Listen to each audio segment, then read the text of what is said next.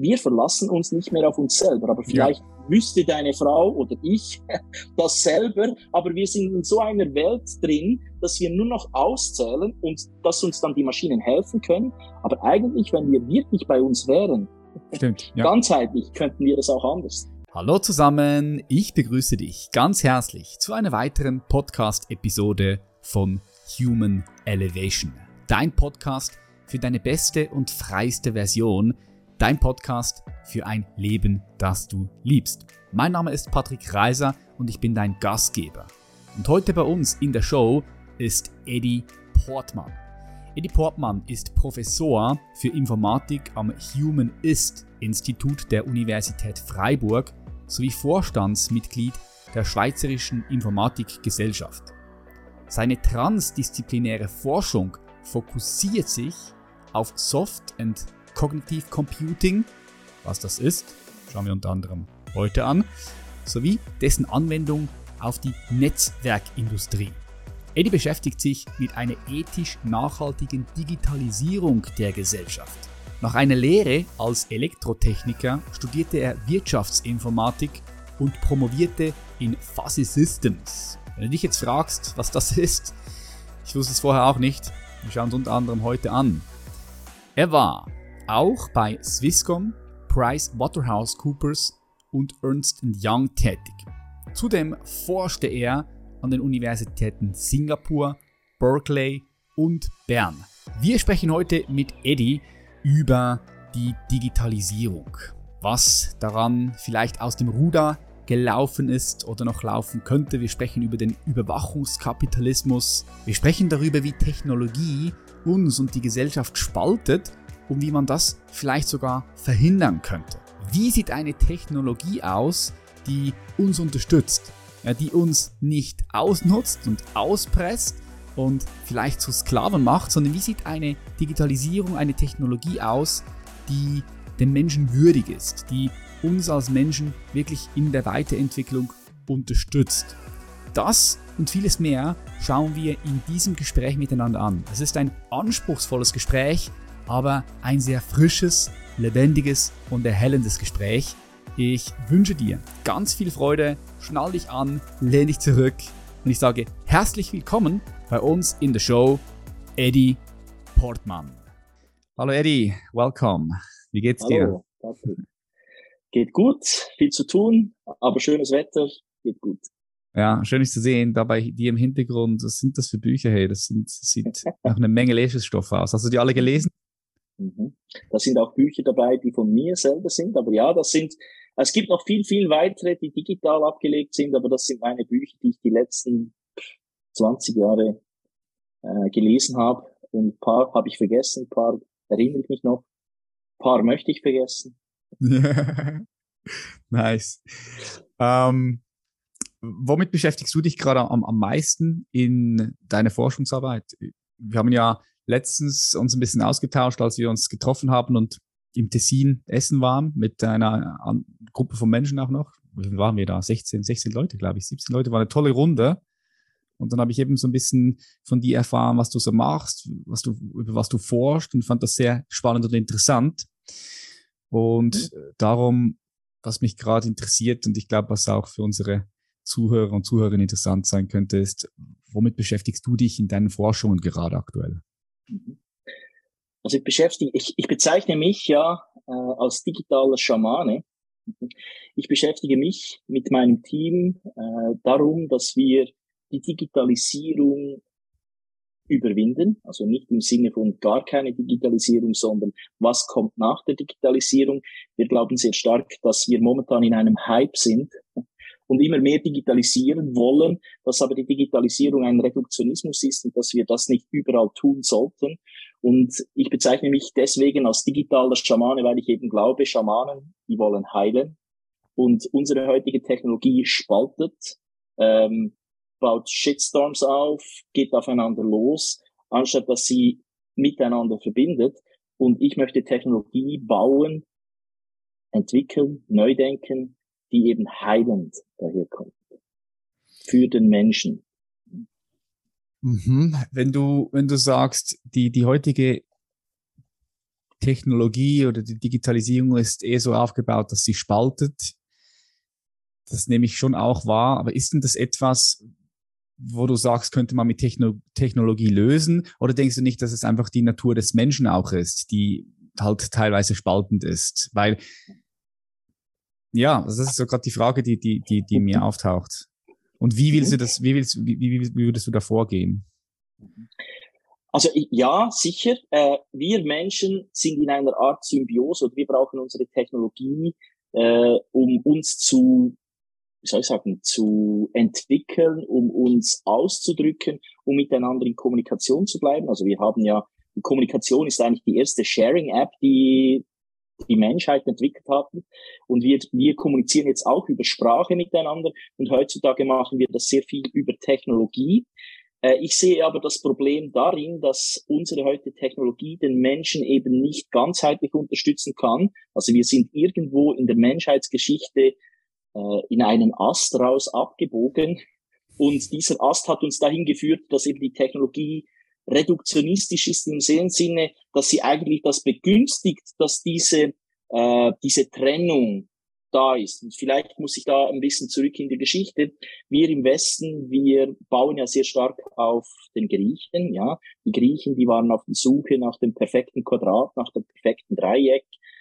Alles, was perfekt sein sollte. Und Aristoteles äh, hat uns eigentlich gelehrt, dass es nur wahr oder falsch gibt und nichts dazwischen. Also wenn du irgendwie nicht weißt, ist etwas jetzt wahr oder falsch, dann sagt uns Aristoteles, denk klar nach.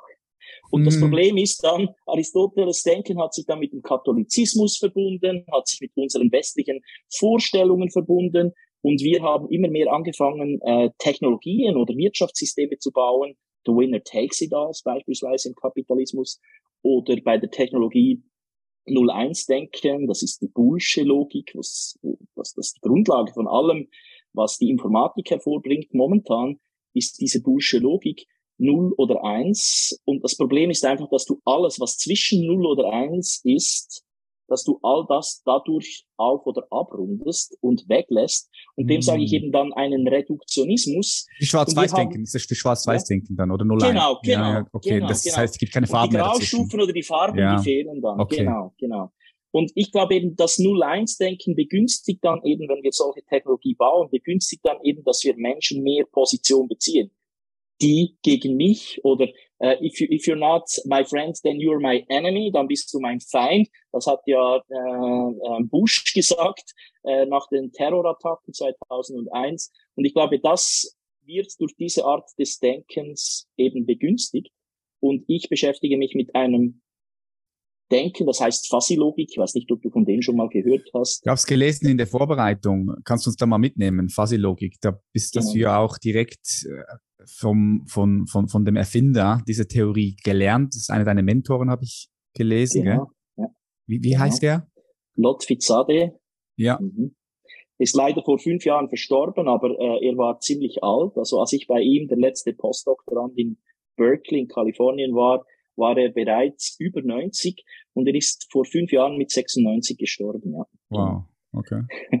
Wurde alt, ähm, hat aber auch sich sein Leben lang eigentlich als Ingenieur und Mathematiker dafür eingesetzt, dass wir eben nicht reduktionistische Technologie bauen sollten. Er war vielfach mit dabei, als man Technologie entwickelte, die danach Turing Awards, also das in der Informatikbranche ist der Turing Award etwa das, was man als einen Nobel Prize ähm, bezeichnen könnte. Er war vielorts mit dabei, wo danach Turing Awards vergeben wurde für die bahnbrechende Erfindung und er hat das immer vorab verlassen und ich habe ihn mal gefragt, warum hast du das getan? Und er hat ihm gesagt, ja, weil es für mich zu reduktionistisch war und weil wir Menschen dadurch uns Probleme schaffen werden, weil wir sagen, ja, ähm, das, das, ist, das ist etwas, was wir danach dann noch lösen können. Also das Leichte können wir nach, danach lösen, aber das Leichte ist genau das Schwierige, was wir dann eben nicht so einfach lösen werden. Und darum hat er gesagt, ich habe immer dann die Reißleine gezogen, wenn es darum ging, das Leichte können wir danach noch machen, weil er immer gesagt hat, ja, aber das ist das Menschliche und das ist eben genau nicht das Leichte, sondern das wird die Knacknuss sein. Ja. Mhm. Vielleicht um kurz, also du hast mich gefragt, was ist diese Fasi-Logik? Ich, ich nehme nochmal den Ball auf von den alten Griechen, von Aristoteles. Und mhm. da gibt es ein Gegenkonzept. Also seit der Quantenmechanik, die wurde so 1905 entwickelt, ähm, wissen auch wir im Westen, dass es so etwas wie Superposition geben kann. Oder Heisenberg hat ein Unschärfe-Relationsprinzip entwickelt.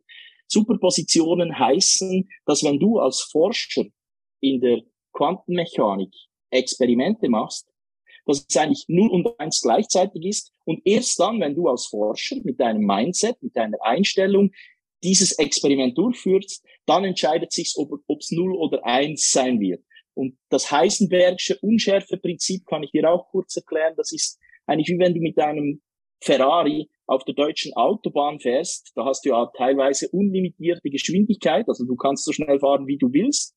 Und ich mache jetzt alles plakativ. Äh, mhm. Als Forscher nicht wirklich punktgenau, aber einfach, dass die Zuhörer verstehen, von was ich spreche. Du kannst jetzt mit deinem Ferrari so schnell fahren wie Wahnsinn. Und dann kannst du entweder auf dein Tachometer schauen und schauen, wie schnell fährst du aber dann kannst du nicht gleichzeitig auf die Straße schauen oder du schaust auf die Straße, wo bin ich, ganz genau, aber du weißt deine Geschwindigkeit eigentlich nicht wirklich. Und das sind alles so Prinzipien, die dann aus der Quantentheorien rauskamen, die sich auch in der Mathematik, äh, beispielsweise gab es österreichische Mathematik, äh, die die Unvollständigkeitssätze dann aufgezeigt hat. Ähm, das war Gödel, und all das haben wir dann im Westen danach auch gelernt, 2000 Jahre nach Aristoteles. Und ich sage, es gab etwa 300, 400 Jahre vor Aristoteles ein Kerl, der hieß Lao Tse, der hat das Yin Yang oder dieses Denken erfunden. Ja, und Lao der Tse. hat eben, ja. Lao Tse, ja. ja. Ja, das ist ja. je nachdem, welche Sprache man braucht, mhm. genau. Und dieser Typ, der war ein Mitbegründer oder ein Denker des Taoismus, wenn es ihn überhaupt gegeben hat. Und man weiß es nicht, man spekuliert der hat eigentlich vor Aristoteles bereits Aristoteles Theorie oder Logik von entweder wahr oder falsch aufgelöst durch sein Yin-Yang-Prinzip am besten zu sagen. Also Aristoteles würde da ein schwarzer und ein weißer Block zeichnen und Lao Tzu macht dann ein ein Yin-Yang, das hat im dunkelsten hat das auch weiße Punkte oder im weißesten hat es auch dunkle Punkte. Man kann sagen, da wo am meisten Sonne hinfällt, gibt es den stärksten Schatten mhm. oder überall, wo Schatten ist, gibt es auch irgendwo etwas Positives oder Gutes. Also nur kurz, um dieses Prinzip zu erklären. Und Fassilogik versucht jetzt genau dieses Prinzip zu nehmen. Das hat Lotfi Zade, mein Mentor, mathematisch ausgearbeitet. Also der hat nicht auf Lazzi referenziert, aber der hat mathematisch genau ausgearbeitet, wie können wir diesen Grauraum, den wir Menschen bei all unseren Entscheidungen so wundervoll berücksichtigen können. Wie können wir diesen auch für Geräte brauchen oder für Technologie, die uns Menschen zur Verfügung stellt und die uns, uns hilft, also uns unterstützt, dass die Schnittstellen zu uns Menschen, soll ich sagen, natürlicher werden? Wie können wir das brauchen, um den Menschen zu unterstützen? Und hat darauf eben eine Mathematik und ein, ein Ansatz entwickelt, wie man das eben bauen kann. Fassilogik ermöglicht jetzt beispielsweise, wenn du einen Apfel hast, der mittleren Größe, dass du sagen kannst, wie viel gehört der der Gruppe kleine Äpfel, aber auch der großen Äpfel an. Oder ein anderes Beispiel ist, äh, das kommt aus dem Griechischen, das Haufenparadox, das kann man dann eben auflösen, das ist die Grundlage der Quantenmechanik ich, ich, will, ich hoffe, es ist noch einigermaßen verständlich. wenn, wenn du Haare Ich habe nachher noch ein paar Fragen. Ja, ja wir können mal weitermachen. Ja, nachher noch... wenn, wenn du ein paar Haare ausreißt, sage ich mal ein Haar nacheinander, dann frage ich dich, ja, bin ich jetzt, bin ich jetzt, äh, äh, habe ich jetzt eine Glatze? Dann sagst du nein. Dann reiße ich das nächste Haar aus, sage ich dir, habe ich eine Glatze? Du sagst nein. Und ich mache das tausendmal weiter. Und eigentlich wissen wir dann nicht, wo hat sich mein Kopf von mit Haaren zu ohne Haaren zur Glatze gewandelt. Und wie können wir das jetzt mathematisch darstellen? Dieser Transfer von etwas zugehören. Ich gehöre der Gruppe der mit Menschen mit Haaren zu. Mm. Und ich wechsle in die Gruppe der Menschen ohne Haare. Mm, das, ja, ja. Und ich gehöre jetzt beiden Gruppen vielleicht in der Mitte zu 50-50 zu. Ja? Okay, okay. Das, das, das, das, das, ist, das ist ja schon spannend, weil wenn wir jetzt nochmal auf diesen Reduktionismus eingehen, oder weil du den jetzt mehrmals auch hier reingeworfen hast und ich spreche auch immer wieder mal von, von Reduktionismus in der Wissenschaft, dass, dass wir dort einfach sehr reduktionistisch vorgehen. Aber du wendest den Begriff ja an auf die Technologie, weil du sagst, die Technologie ist reduktionistisch. Und kannst du da uns nochmal noch mal klarer aufzeigen, warum das so ist oder wie sich das zeigt? Weil ich glaube, da haben wir viele Hörer oder Hörerinnen verloren. Wie zeigt sich denn das ganz konkret? Also habe ich, ich, ich gehe jetzt mal davon aus, es zeigt sich in den Algorithmen von zum mhm. Beispiel Instagram, dass mir dann natürlich nur diese Sachen vorgeschlagen werden, die ähm, zu meinem Nutzenverhalten passen, damit ich auch mehr Zeit verbringe auf den sozialen Plattformen, so dass sie dann auch mehr Werbung verkaufen können und dadurch mehr Profite machen. Habe ich das so richtig verstanden? Ja, korrekt. Also ich würde sagen, ich bezeichne den Reduktionismus nicht nur in der Technologie, das wollte ich eben sagen. Unsere westliche Welt ist sehr reduktionistisch, auch im Kapitalismus unterwegs. Mit diesem ähm, Schwarz-Weiß-Denken, mit diesem Null Genau. Ja, okay. Man findet das immer wieder. Also man, man, wenn man den amerikanischen Kapitalismus anschaut, da wird am Schluss der gewinnen, der die größte Kanone hat. Äh, das war schon in der Bahn so, als die Bahn sich entwickelt hat. Da war ja Stanford, der die Universität dann gegründet hat, der war ein großer Investor ins Bahngeschäft und eigentlich der große Gewinner, aber er hat sehr stark in Graubereichen oder sogar in Schwarzbereichen mit äh, Waffengewalt oder mit roher Gewalt gearbeitet und hat so seinen Willen eigentlich durchgebracht. Also das kommt überall vor im Westen und im westlichen Denken. Also der Winner takes it all mhm. und nicht nur in der Technologie. Aber du hast recht, in der Technologie kommt das sehr stark vor. Und ich mache dir jetzt ein Beispiel, das ich als Überwachungskapitalismus bezeichnen würde, ähm, wo dieses Denken eben dann drin ist, wo wir Menschen ein Problem kriegen, weil dieses Schwarz-Weiß-Denken im maschinellen Lernen angewendet, angewendet wird.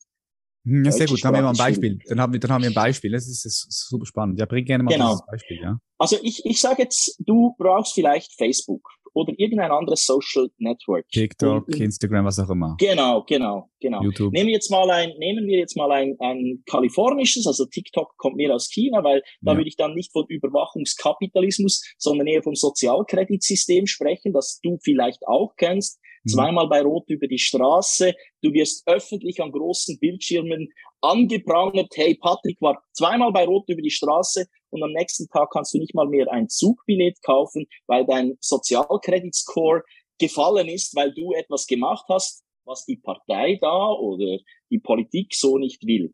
Aber wenn ich jetzt von, von den Social Media ausgehe aus der Kalifornien, die haben nicht unbedingt jetzt einen Mindset, der das Government oder die, die, die Politik berücksichtigt oder, oder für die zu, denen zudient, sondern eigentlich mehr dem kapitalistischen System, also dem System, wie können wir möglichst viel Geld verdienen anhand der Daten von Patrick, von Eddie oder von anderen.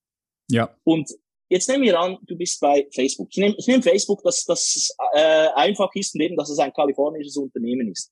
Du bist bei Facebook und du hast Freunde, die du vielleicht kennst, vielleicht nicht so gut kennst, vielleicht interagierst du mit denen, vielleicht likest du mal etwas und Facebook lernt anhand dieser Daten und die klassifizieren mit ihren Algorithmen beispielsweise äh, allerlei für Informationen. Sie, sie klassifizieren, was sind deine Freunde, äh, wo wohnst du, was sind deine Vorlieben und so weiter. Aber sie klassifizieren natürlich auch deine Freunde. Und nehmen wir mal an, du hast Freunde, die ihre Schulden nicht bezahlen, um ein, um ein Beispiel zu geben. Ja, du hast viele Freunde in deinem Netzwerk, mit denen du auch interagierst, die sind coole Typen, haben aber Probleme, ihre Schulden zurückzuzahlen. Und irgendwie merkt das Facebook, weil du viele Apps brauchst, die äh, mit Facebook verbunden sind. Und sie lernen dann, ähm, es gibt eine hohe Wahrscheinlichkeit mit statistischen Analysen, dass Patrick sehr wahrscheinlich seine Schulden auch nicht bezahlt. Mm, ah ja, und dann krass. verkaufen ja, ja, sie die Information der UBS, der Credit Suisse, der Postfinance, egal welche Bank, wo du vielleicht einen Kredit für deinen neuen Ferrari, wenn wir schon von Ferrari gesprochen haben, holen möchtest und danach sagen die nein, und du kannst nicht mal mehr intervenieren, wenn du die Bank fragst, ja, warum? Nein, dann sagen sie, wir wissen es eigentlich auch nicht genau, weil die Algorithmen, die wir gekauft ja, haben, das so gelernt krass. haben. Und dann haben wir ein Problem. Und ist, okay, ist, ist es schon so? Das ist, also ich, ich finde, weißt du, künstliche Intelligenz, über die wir jetzt sprechen, dass ich, ich komme aus dieser Gilde raus, aber ich probiere die natürliche Intelligenz zu stärken und nicht die künstliche, ich sage dem auch Dummheit, die wir programmieren, zu unterstützen, weil da gibt's Probleme, dass beispielsweise Schwarze oder Latinos in Amerika unterdrückt werden, also dass alte kolonialistische Systeme sich in diesen Daten widerspiegeln, weil wir die Daten falsch erhoben haben, falsch zum Lernen brauchen oder wie auch immer. Und diese künstliche Intelligenz, die ist überall momentan. Alle sprechen davon, mhm. aber eigentlich ist es nicht wirklich intelligent, sondern wir haben mit Daten gelernt, aber wenn wir die falschen Daten brauchen, dann bauen wir ein Gefängnis für Menschen, und es gibt Menschen, die werden gewinnen, es gibt Menschen, die werden verlieren, ja, aber anhand von diesen Biases, die in den Daten vorhanden sind. Ja, es ist wirklich, wir leben in dieser Welt und es gibt Beispiele, die von Ethiken in den USA, ähm, ich, ich weiß, ich spreche, du, du, vielleicht hast du noch weitere Fragen, aber kurz das Beispiel auch noch. Google beispielsweise hat ein Ethik, Digital-Ethik-Team eingestellt, 2019 oder 20, und die haben dann angefangen, innerhalb von Google die Probleme aufzuzeigen. Und anstatt dass Google ihre Algorithmen und ihre Geschäftsmodelle angepasst hätten, haben sie das ganze Ethikteam auf die Straße gestellt. Ohne und in diesem Ethik, wow. genau, ja, das, das ist okay. krass. Ja. ja. Und in diesem Ethikteam, da waren Leute, die haben sich beispielsweise mit äh, schwarzen Menschen in New York beschäftigt und die werden immer mehr überwacht, von Algorithmen klassifiziert und zwar nicht zum Vorteil für sie, sondern eher zum Nachteil. Und das waren dann diese Leute, die eben sehr sensibilisiert sind auf diese, wie soll ich sagen, äh, Ideen, die aus der Kolonie kommen, dass die immer noch gegenwärtig sind in unserer heutigen Technologie. Aber niemand spricht darüber. Hm. Okay, das ist spannend. Das habe ich jetzt zwar noch nie gehört, aber das macht natürlich schon total Sinn, weil diese Algorithmen, die müssen ja die Daten und, und, und wie die, die, ja auch wie die verarbeitet werden, die müssen ja vom Menschen einprogrammiert werden. Und wenn man da von falschen Annahmen ausgeht, ähm, oder einfach, ja, nicht, also von falschen Annahmen, es kommt ja auch ganz darauf an, wo ein Mensch steht in seiner Bewusstseinsentwicklung. Ne? Das hat ja auch einen großen Impact dann genau. auf, auf, auf die Algorithmen dann, ja. Genau. Ja, also ich würde nicht nur sagen ja. von falschen Annahmen. Also das Problem ist auch, äh, da gibt es ein gutes Buch von 2019 von einem Jerry Müller, der sagt, die Tyrannei der Maße, also das Buch heißt The Tyranny of Measurements. Und alles, was wir messen können, fließt in diese Technologie mit ein. Big Data, also große Datenmengen sind da das Schlagwort. Du sprichst jetzt aber äh, vielleicht das Unterbewusstsein an. Also du, du, du schreibst oder du, du, du sprichst darüber, wie können wir uns Menschen entwickeln. Und alles, was wir heute mit unserer Technologie können, ist das Bewusstsein, sagen wir mal, das ist vielleicht 10, 20 Prozent des Menschen, ansprechen oder wir können das mit Daten eruieren, wenn wir dann die richtigen Daten erheben. Auch da sind die nicht überall wichtig, wie ich vorhin gesagt habe. Aber wie wie gehen wir dann das um? Das irrationale Unterbewusstsein an mit unserer Technologie. Das lassen wir momentan einfach weg. Und wir glauben, unsere Logik, unsere Mathematik, unsere Exaktheit, unsere, ich weiß etwas als richtig und falsch zu trennen, das wenden wir an und wir sagen dem künstliche Intelligenz und die wird sogar besser als der Mensch. Und das ist eine Lüge von dem her, dass wenn wir den Menschen, die Natur, die Biologie gar nicht wirklich verstehen, sollten wir von solchen Behauptungen Abstand nehmen. Und ich bezweifle, ob wir es je ganz verstehen können. Mhm. Aber das Problem ist halt einfach diese reduktionistische Denkweise, dass wir glauben, wir können Technologie nur der Ratio nachbauen. Mhm. Aber du und ich, wir wissen beide, ja. wir sind mehr als Ratio. Ja, das ist, das ist ein wichtiger Punkt, den du ansprichst, weil wir haben ja auch schon hier Experten gehabt im Bereich der künstlichen Intelligenz, die auch darüber gesprochen haben. Wir haben Hast du ja den Podcast auch gehört mit, Jochen Kierkow, wo wir auch über den Transhumanismus beispielsweise gesprochen haben, diese Idee, dass der Mensch ähm, ja ähm, eigentlich nur so eine Zwischenstation ist und, und dass dann äh, der Supermensch kommt mit der künstlichen Intelligenz und der, der Mensch, so wie wir ihn kennen, ausstirbt. Das ist ja eine, eine Ideologie, die auch groß verbreitet ist bei, ich sage jetzt mal, Menschen auch, die, die, die eine Power haben, die Ressourcen zur Verfügung haben, also mhm. viel Geld da ist, viel Einfluss da ist. Ähm, wenn wir gerade jetzt dort sind, also würdest du dann sagen, dass vieles, was da gesagt wird, über die künstliche Intelligenz aus deiner Perspektive gar nicht, gar nicht möglich ist oder gar nicht so eintreffen wird. Doch so wie, so wie die meisten davon ausgehen. Weißt du, die künstliche Intelligenz hat schon ein paar Mal Winter erlebt. Ich weiß nicht, ob du den Term KI-Winter schon mal gehört hast, aber mhm. man hat immer zu viel versprochen, seit es die künstliche Intelligenz gibt, hat man immer gesagt, ja, in zehn Jahren haben wir die Maschine, die kann das besser als der Mensch. Dann sind zehn, zehn Jahre ins Land ge geflossen und die Maschine konnte es trotzdem nicht. Und danach ist die, die, die, haben die Geldgeber ihr Geld zurückgezogen und die künstliche Intelligenz hat einen Winter durchgemacht und danach kamen sie wieder mit etwas, was sie wirklich gut waren. Und dann hat die Industrie oder die Leute, die Geldgeber, haben dann wieder gesagt, ah, doch, daran glauben wir.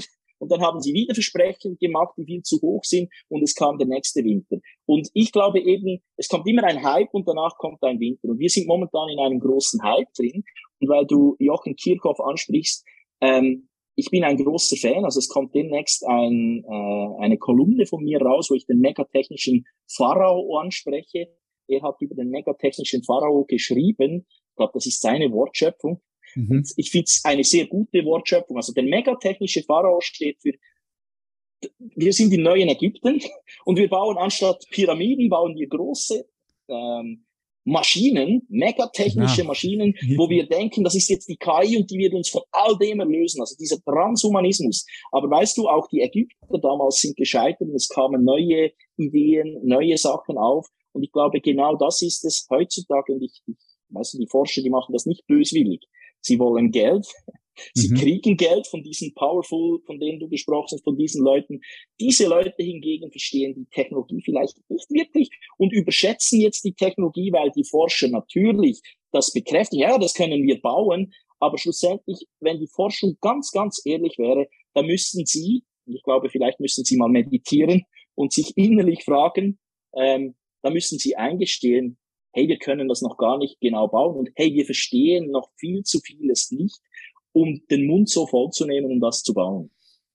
Ja, das ist so. Ich, ich finde es immer auch so spannend, wenn, wenn man hört, ja, der, die, die, die Maschinen, du wirst dein, dein Bewusstsein uploaden können in künstliche Intelligenz oder in die Cloud.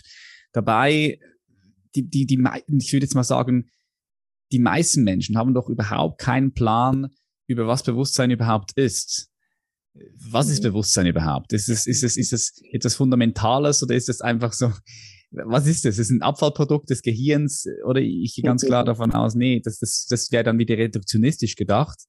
Und ja, darum glaube ich auch, dass uns da noch einige Überraschungen warten. Also noch einige Überraschungen warten da auf uns im Bereich der, der künstlichen Intelligenz. Und ob das überhaupt dann möglich ist oder, oder wie, da bin ich sehr gespannt, ja.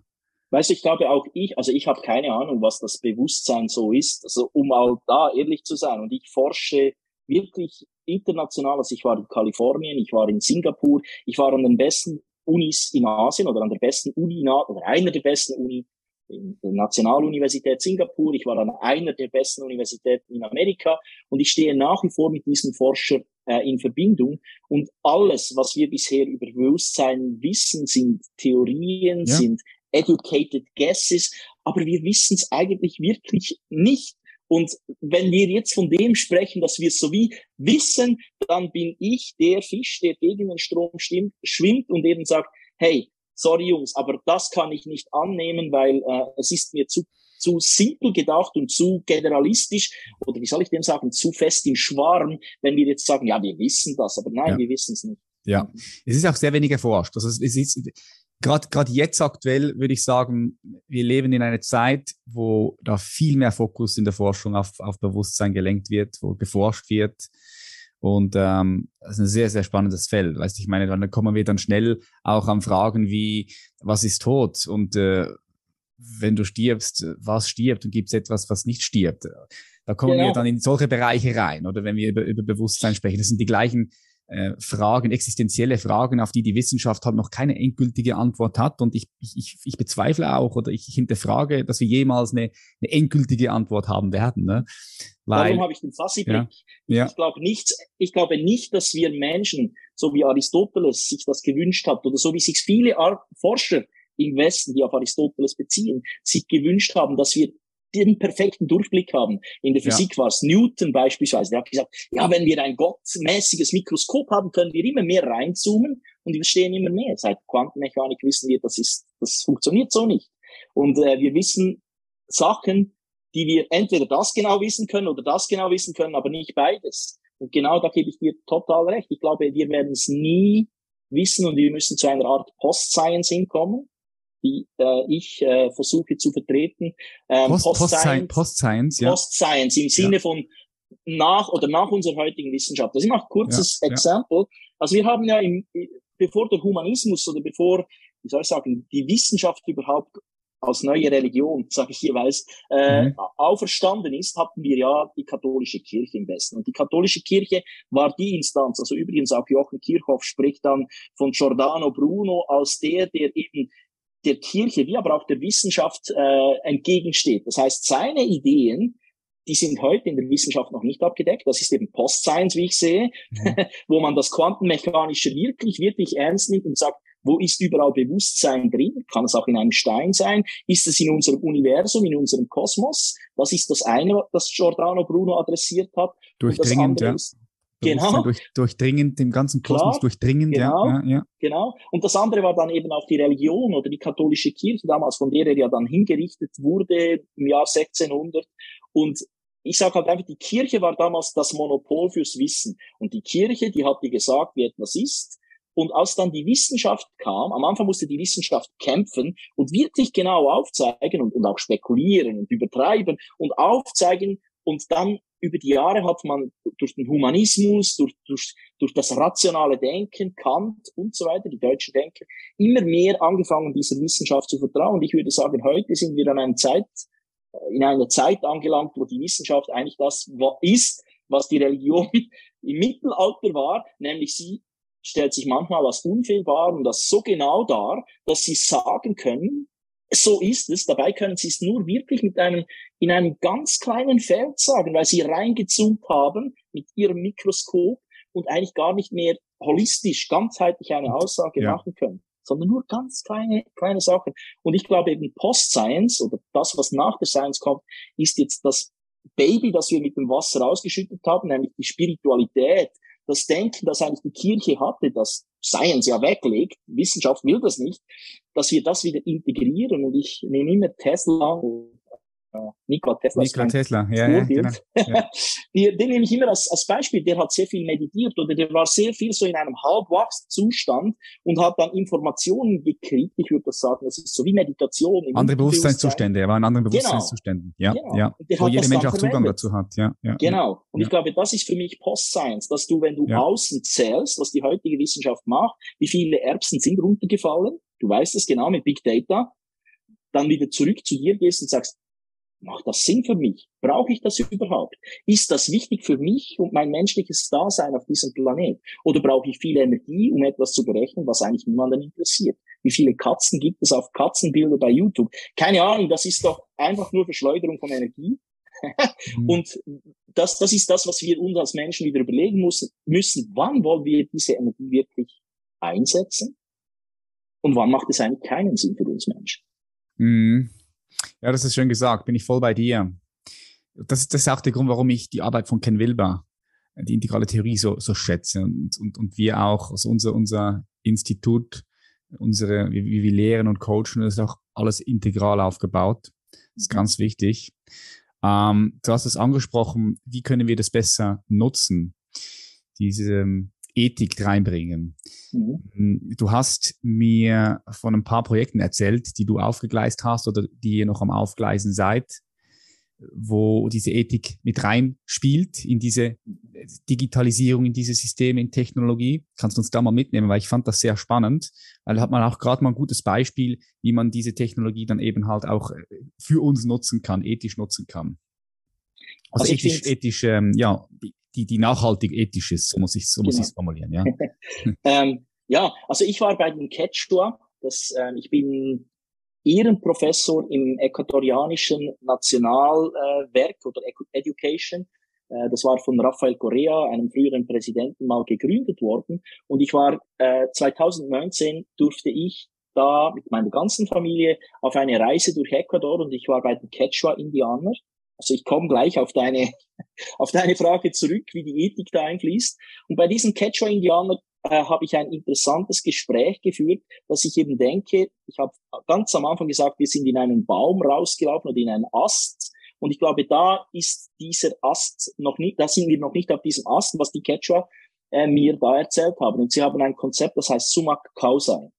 Summa Causai bedeutet für sie, wie können wir ein genügsames, gutes Leben auf diesem Planeten erreichen. Dass du dich entwickeln kannst, dass sich aber auch die Gesellschaft um dich herum entwickeln kann und dass wir den Planeten nicht zerstören. Also sie leben wirklich holistisch, integrativ mit dem Planeten zusammen. Sie versuchen so viel äh, aus der Natur zu nehmen, dass die Natur sich wieder regenerieren kann und sie bedanken sich auch dafür. Also das ist dann die spirituelle, äh, der spirituelle Aspekt daran. Und dieses Summa Causa hat eigentlich drei Harmonien. Hm? Also wenn du ein Yin-Yang-Symbol anschaust, das ist ja auch eine Harmonie von Schwarz und Weiß. Und die alten Kelten hatten die Trickle, das ist ein Dreier Yin-Yang, wo sich drei äh, ineinander verschmelzen. Also das, das, das, wenn ein Frau und ein Mann zusammenkommt, dann kann Leben entstehen. Wenn Wissen von oben kommt und mit der Materie verbunden wird auf unserem Planet, dann kann Innovation entstehen. Mhm. Das war das Wissen der alten Kelten, also die hatten das schon. Und dieses Summa Causae bedeutet eigentlich genau das. Wie kann Patrick und Eddie in Harmonie leben, dass wir uns entwickeln können, dass wir nicht gestört werden, dass wir in Harmonie uns weiterentwickeln können. Die zweite Harmonie ist, wie können Eddie und Patrick in Harmonie miteinander in der Gesellschaft leben, dass ich es akzeptiere, dass du jetzt ein neuer Ferrari gekauft hast sorry, ich reite jetzt ein bisschen mhm. auf diesem ja. Ferrari-Beispiel rum und ich habe den nicht, aber ich habe vielleicht etwas anderes, was du denkst, ja, das mag ich dem Eddie gönnen. Ja? Und das ist die Harmonie von uns in der Gesellschaft, dass wir es akzeptieren. Und die dritte Harmonie ist die Harmonie gegenüber der Natur, dass wir eben nicht exzessiv die Natur ausbeuten. Und genau das versuche ich in digitaler Ethik und Nachhaltigkeit mittlerweile zu adressieren. Also wir haben heute in der technologischen Entwicklung, ähm, wir, wir interessieren uns nur für die Digitalisierung und adressieren nur das. Das ist Technologie. Und ich sage, es gibt ein Dreieck, wo wir, und die zwei anderen Ecken lassen wir weg, mhm. wo wir beispielsweise uns auf den Mensch und die Ethik, wie wollen wir leben? Nicht, was macht uns die Technik und wir müssen die Technik als unseren großen Meister, als unserer megatechnischen Pharao akzeptieren, sondern wie wollen wir leben? Das ist die eine Ecke, die fehlt.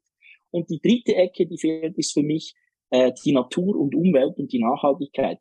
Wie können wir Systeme und unsere heutige Digitaltechnologie ist völlig nicht so aufgebaut. Du hast ein Smartphone, äh, wo du vielleicht bei iPhone nicht mal die Batterie wechseln kannst. Nach drei Jahren wirfst du es weg, weil du es nicht mehr brauchen kannst, weil die Algorithmen, die, die, die Apps nicht mehr laufen. Und dann kommt das irgendwo auf Afri nach Afrika und wird da vielleicht dümmstenfalls verbrannt. Wir haben aber seltene Erde drin, die unter, wie soll ich sagen, wirklich grausamen Bedingungen mhm. aus der Erde rausgeholt werden, wo Menschen auch sterben oder wo Landflächen unbewohnbar werden mit Lithium, dass mhm. wir immer mehr für Batterien verbrauchen. Mhm. Wie können wir äh, nachhaltigere Technologien bauen als das, was wir in der Digitaltechnologie eigentlich heute haben? Und wie können wir die so bauen, dass wir Menschen uns entwickeln können, auf die nächste Stufe kommen können. Also du hast ja von Entwicklungsstufen, Ken Wilber und so auch gesprochen.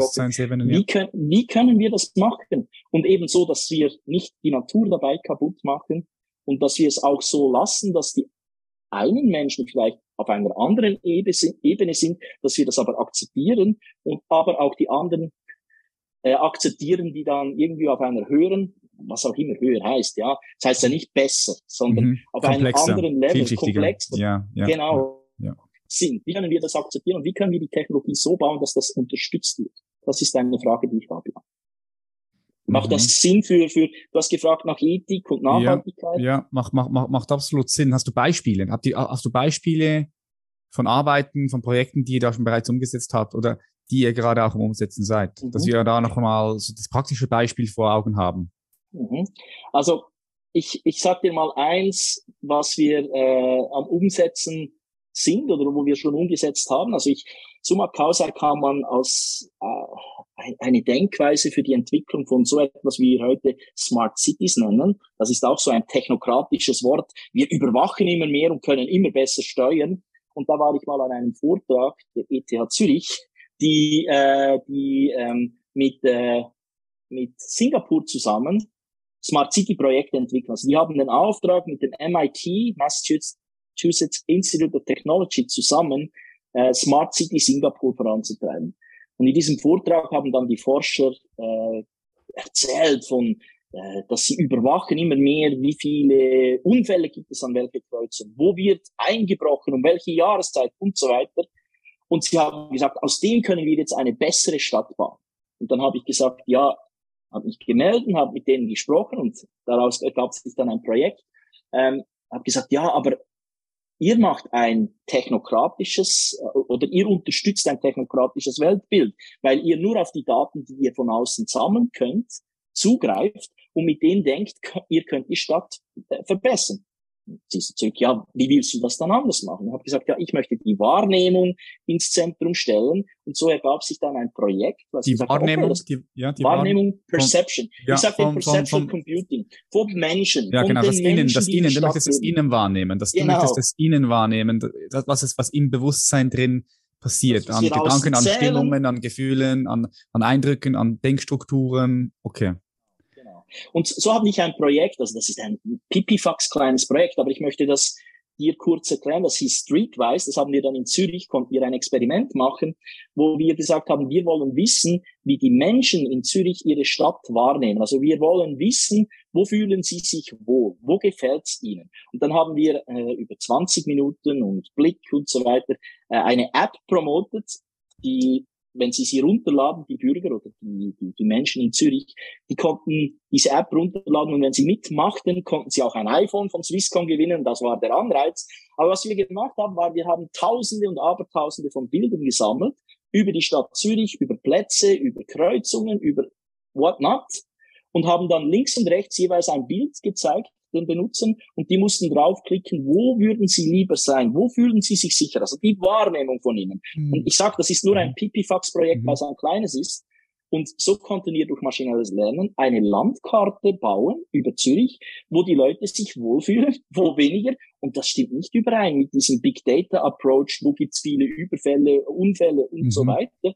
Und man müsste da noch viel mehr reingehen, aber ich glaube eben dieses Perceptual Computing, dieses Wahrnehmungsbasierte sollten wir viel mehr verstärken und noch viel mehr Forschung betreiben, wo wir den Menschen ins Zentrum stellen und nicht das, was wir außen auszählen mit Sensoren, um dann irgendwelche, das sind dann so self-fulfilling prophecy, irgendwelche Städte smarter zu machen. Aber eigentlich sind sie nur technokratischer und nicht wirklich menschzentrierter. Mhm. Und vielleicht für, für Nachhaltigkeit bin ich momentan in einem Projekt dran, ähm, Seit es die Informatik gibt, ist in der Schweiz die ETH mit der EPFL, also unsere technischen Hochschule, eigentlich in einem Kampf. Und die, die ETH hat seit Beginn, vor 60, 70 Jahren, auf Digitalisierung und Digitaltechnologie gesetzt. Und die ETH Lausanne, das weißt du vielleicht, da gibt es das Human Brain Project, also ist ein europäisches Projekt, hat auf analog, holistisch, das andere ist reduktionistisch, holistische Technologie gesetzt und bis ungefähr Ende 80er, Anfang 90er Jahre wollte die ETH Lausanne tatsächlich analoge Computersysteme bauen, weil dein Hirn braucht ungefähr 20 Watt an Energie und es macht perfekt Sinn aus all dem, was um dich rum passiert. Und die Digitaltechnologie und künstliche Intelligenz, die brauchen Terawatt mhm. und verstehen nur Bruchteile von etwas, und wenn sie im Regen draußen stehen, können die Maschinen nicht mal reingehen, wenn es dann regnet und sie fangen an zu rosten. Also ich mache, ich, ich mache mhm. das jetzt ein bisschen lächerlich. Es ist nicht ganz so. Aber ich sage halt einfach, das Holistische, das Ganzheitliche wurde an einer EPFL beforscht mit Analog Computing und an der ETH hat man viel schneller sehr viel Entwicklung machen können, weil man ein reduktionistischer Ansatz gefahren ist. Also Reduktionismus in den Algorithmen führt dazu, dass ich etwas programmieren kann, und das dann auf deinem iPhone, auf deinem iPad, wie auch immer, überall läuft das. Aber unser analoges Hirn ist eben nicht so, dass ich einen Algorithmus programmieren kann, der exakt ist, und den dann in deinem Kopf, du hast vorhin von runterladen und in Digitaltechnologie reinladen. Ich kann das nicht, weil dann Hirn zu hoher Wahrscheinlichkeit, da gibt es sehr interessante Studien von Freeman Dyson, einem Physiker beispielsweise, der sagt, unser Hirn ist analog oder die Mehrheit unseres Hirns ist analog. Und analog arbeite mit Approximation, mit was Fasziness. Du damit? Was, was, was, was, was, ah, ja, ähm, ja. Es, also, es arbeitet mit, mit, du, du brauchst nicht exakte Zahlen und 10.000 Nachkommastellen, um jetzt zu berechnen, will ich jetzt diese Schuhe, diesen Ferrari oder was auch immer kaufen. Dir gefällt der und du hast andere hm, ähm, Features, andere wichtige Punkte, die du dann nimmst, um zu entscheiden, will ich das oder will ich es nicht. Und unsere heutige Technologie, die Digitalisierung kann mit dem eben nicht umgehen. Die braucht Unmengen an Energie, dafür macht sie exakte Aussagen.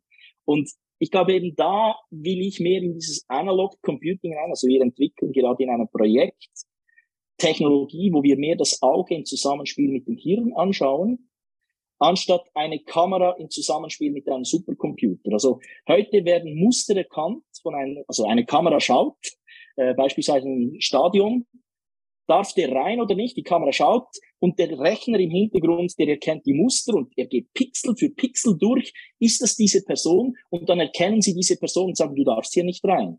Und ich sage eben, unser Auge im Zusammenspiel mit dem Hirn braucht viel, viel weniger Energie. Es ist aber nicht so genau. Ich nehme Schatten wahr, ich nehme, soll ich sagen, ich gehe nicht Pore für Pore dein Gesicht durch, um dich zu erkennen, sondern ich erkenne dich an Schatten, an Bewegungen. Wie können wir das ähm, mehr brauchen, um Technologie zu bauen, die dann eben organisch äh, funktioniert oder mehr so funktioniert wie die Biologie, als dieses künstliche, pseudo-exakte, das wir in der heutigen Technologie bauen. Und das versuche ich dann eben für Nachhaltigkeit anzuwenden, weil ich eben glaube, die Natur oder der Architekt der Natur, das war der genialste Ingenieur überhaupt, wer auch mhm. immer das gemacht hat. Und das können wir noch nicht nachbauen, ja, wenn wir es überhaupt mal können. Ja klar, ja, weil es eine unbeschreibliche Intelligenz ist. Wie, wie, genau. Werden wir wahrscheinlich nicht nachbauen können. Das ist, äh, denke ich nicht, ja. weil genau. Wir immer noch hinten, hinten dran hängen. Okay, das klingt sehr kompliziert, so wie du das so beschreibst. Ich hatte, hätte, hab, kann mir gar nicht vorstellen, wie so etwas läuft und wie so etwas funktioniert. Das ist viel Mathematik dahinter wahrscheinlich, ne? Ganz viele Mathematik und Algorithmen. Ja, ja wobei, also ich, ich, ja, du hast recht.